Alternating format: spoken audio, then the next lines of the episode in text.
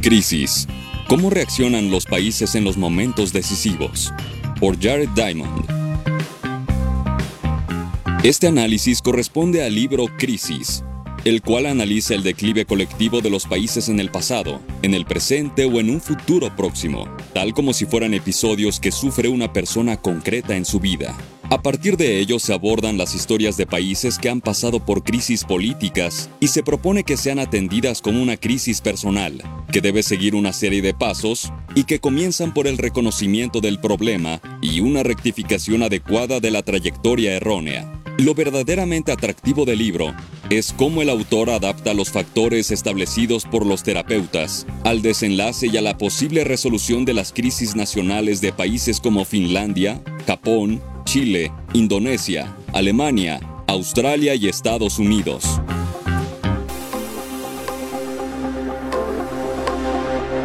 Doce factores. Nuestra historia inicia con la esposa de Jared, ella es una psicóloga clínica y se especializa en atender a personas con crisis. Todos los viernes se reúne con su colega para revisar los casos de la semana y cuando regresa a casa, platica con Jared sobre cómo las personas deciden afrontar sus diferentes situaciones. Desde su especialidad, ella identifica que hay hasta 12 factores que juegan siempre en la probabilidad de resolver las crisis personales.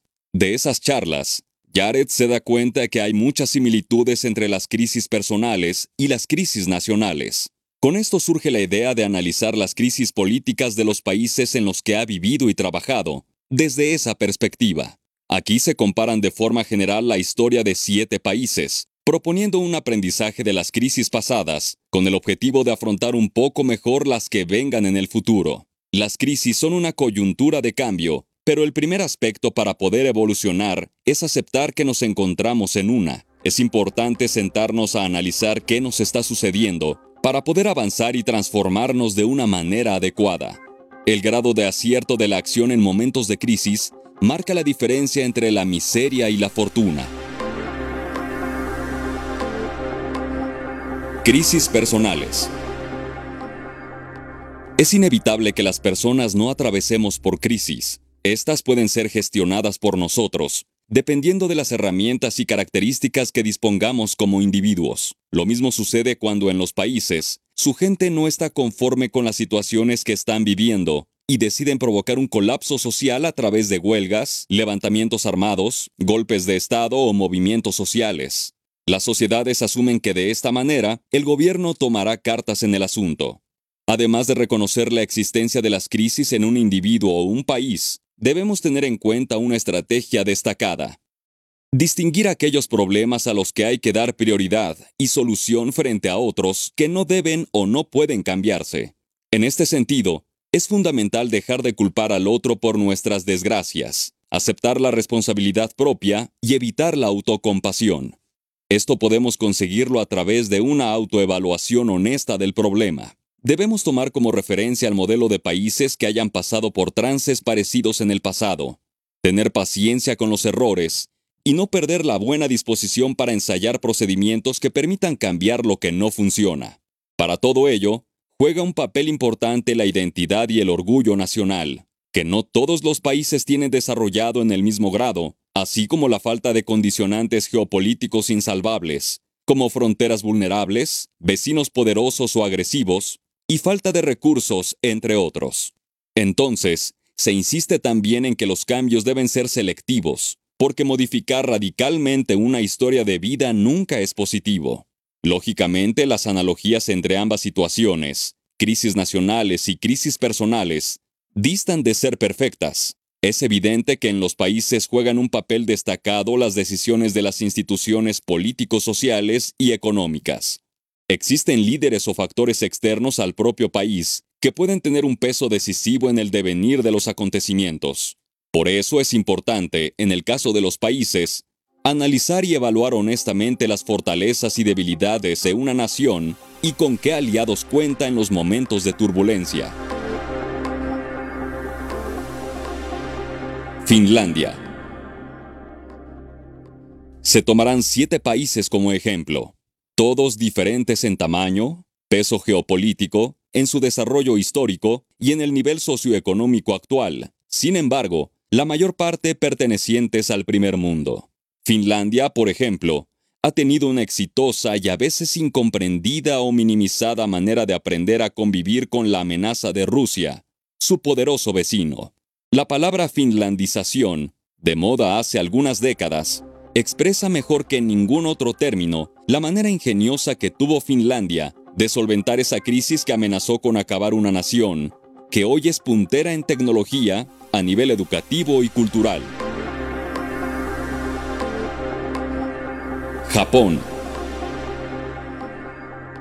Otro de los países para analizar es Japón, una situación de crisis provocada por una amenaza externa e interna en la segunda mitad del siglo XIX desembocó en la llamada Era Meiji, una de las experiencias más fascinantes de superación de un aislamiento secular, sociocultural y geográfico que se ha producido a lo largo de la historia y que sin duda es un ejemplo de asombro mundial. Japón entra en la historia contemporánea, haciendo un cambio claramente selectivo.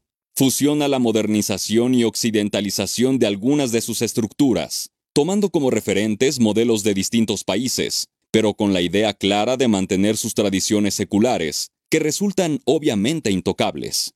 Los japoneses adoptaron un sistema de cambios drásticos, aunque fue una toma de decisión arriesgada. En las crisis personales, el terapeuta no te recomienda cambiar todo de golpe, sino ir dando pasos. Sin embargo, su arriesgada toma de decisiones lo convirtió en una nación rica y peculiar ante los ojos del mundo. Chile El ejemplo de Chile en la época de Allende y la dictadura militar del general Pinochet generó un cambio de rumbo muy brusco, traumático y por lo tanto generador de una situación de crisis nacional. Allende, elegido democráticamente, fue derrocado a través de un golpe de Estado por el general Pinochet, que se mantuvo en el poder por casi 17 años, tiempo en que los chilenos vivieron una tortura una historia latinoamericana que siempre es una referente de los tiempos modernos. El análisis es muy enriquecedor y ejemplo de superación de una crisis muy grave, con la voluntad progresiva de la exitosa reconciliación nacional post-dictadura. Después de pasar una crisis de mucho sadismo, Chile recupera fuerza, vuelve a ser selectiva, tomando elementos del modelo democrático y elementos del modelo de Pinochet lo que nos muestra claramente que de las adversidades se puede tomar lo que nos sirve para evolucionar. Si bien el modelo educativo actual es un referente latinoamericano de éxito, las raíces alcanzan base en la dictadura de Pinochet. Indonesia.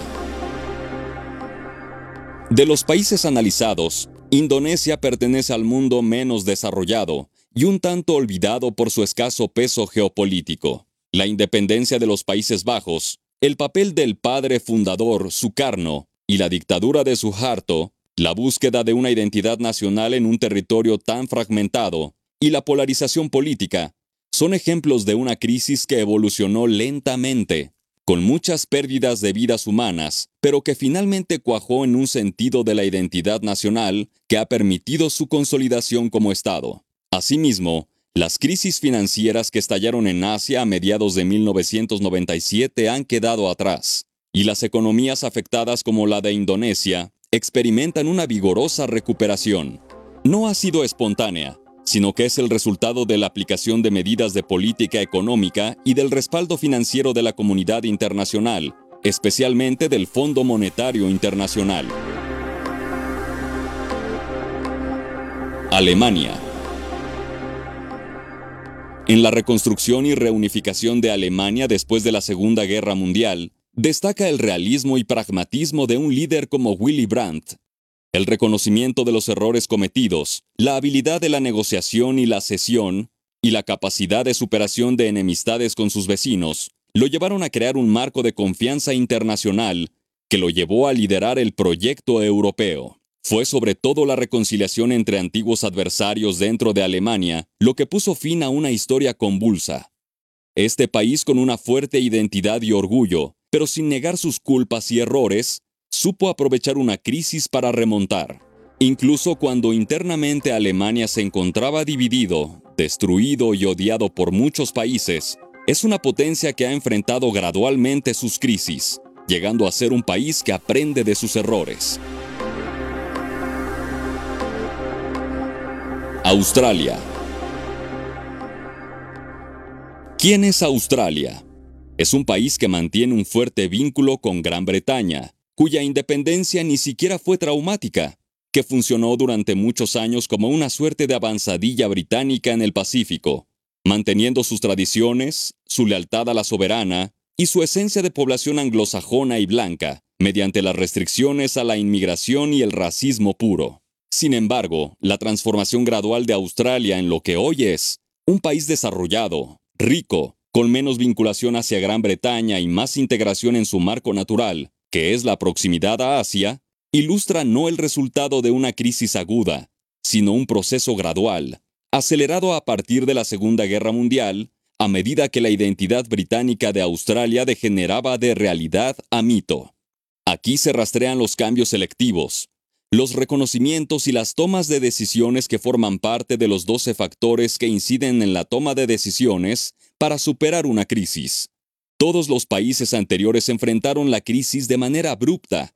Al parecer, Australia es un ejemplo de que es posible atravesar las crisis de manera gradual. En el caso de Chile, las tensiones los llevaron a colocar la gota que derramó el vaso en el golpe de Estado. En el caso de Australia, aunque no se habían presentado tales tensiones, el quiebre para que iniciase su transformación fueron las derrotas militares que tuvieron lugar en el transcurso de tres meses. Japón y Estados Unidos en la actualidad. Ahora nos centraremos en dos países con crisis en el presente que pueden amenazar su futuro por su desenlace incierto. Japón tiene fortalezas indudables de todos conocidas, pero también unas debilidades preocupantes, problemas de deuda pública crónicos, la decreciente tasa de natalidad que compromete su renovación generacional y el papel subordinado de la mujer en la sociedad. Pero problemas más inquietantes los plantea su falta de recursos y su relación con vecinos poderosos como China o Corea, con desconfianzas mutuas derivadas de los conflictos pasados y que no han sido solventados. Se ven riesgos futuros para este país, la aplicación de los 12 factores al Japón contemporáneo pone de manifiesto estos hechos, pero también la esperanza en superarlos satisfactoriamente a la luz de la experiencia pasada. Estados Unidos es sin duda la primera potencia mundial y tiene unas ventajas geográficas, geopolíticas y socioeconómicas incomparables que explican su preeminencia. Pero al parecer, el país corre el riesgo de desperdiciar estas ventajas pues adolece de una serie de problemas. El deterioro de la cultura del acuerdo político, base de la democracia, ha traído como consecuencia la acentuada polarización de la sociedad en todos los ámbitos. La escasa participación electoral y las trabas para un funcionamiento fluido de los procedimientos acentúan la sensación de que algo no funciona bien en un sistema político cada vez más dominado por el poder económico pero también se constata una profundización de las desigualdades y de la brecha económica entre los estadounidenses, en gran medida consecuencia de la reducción de la inversión en capital humano y en lo público. Todo ello redunda en un declive y en la pérdida de muchas de las ventajas comparativas que hicieron grande a Estados Unidos. Hay menos dinero invertido para la educación y la calidad es cada vez peor. A lo mejor, el orgullo de esta primera potencia mundial no le permite mirar que, imitando modelos exitosos, podrían superar ese declive y también atender un tema tan importante como es la educación. La mediación. Los problemas más graves del mundo actual y que comprometen el futuro de toda la humanidad son, en primer lugar, la amenaza de las armas nucleares, ataques terroristas en relación con el anterior y accidentes. En segundo lugar, el cambio climático global. Desgraciadamente, día a día vemos sus efectos, de tal manera que no podemos ignorarlo. En tercer lugar, el agotamiento global de los recursos naturales esenciales por una explotación y un consumo insostenibles. Y en cuarto lugar, las desigualdades sociales y económicas globales que se acentúan. La globalización hace visibles estas desigualdades y también el hecho de que alcanzar el estilo de vida de los países más avanzados es inviable y resultaría catastrófico para nuestro planeta finito. Resumen final. Este texto nos invita a reflexionar sobre los grandes problemas que enfrenta la humanidad y la urgencia de entenderlos como parte de una crisis que se debe solucionar. A pesar de todo, el autor es optimista porque considera que la humanidad cuenta con las herramientas necesarias para atenuar y superar las crisis globales. Por eso, los tiempos de crisis, incertidumbre y desasosiego nos reconcilian con el ser humano y con su capacidad de resiliencia ante las adversidades. Al parecer, lo mismo sucede con los países, que logran aprender de sus crisis y superar de la mejor manera todas las adversidades que se les presentan en el futuro. Tanto las personas como los países que logran enfrentar y superar sus crisis evolucionan siempre al siguiente nivel, enfrentar la nueva crisis de una mejor manera.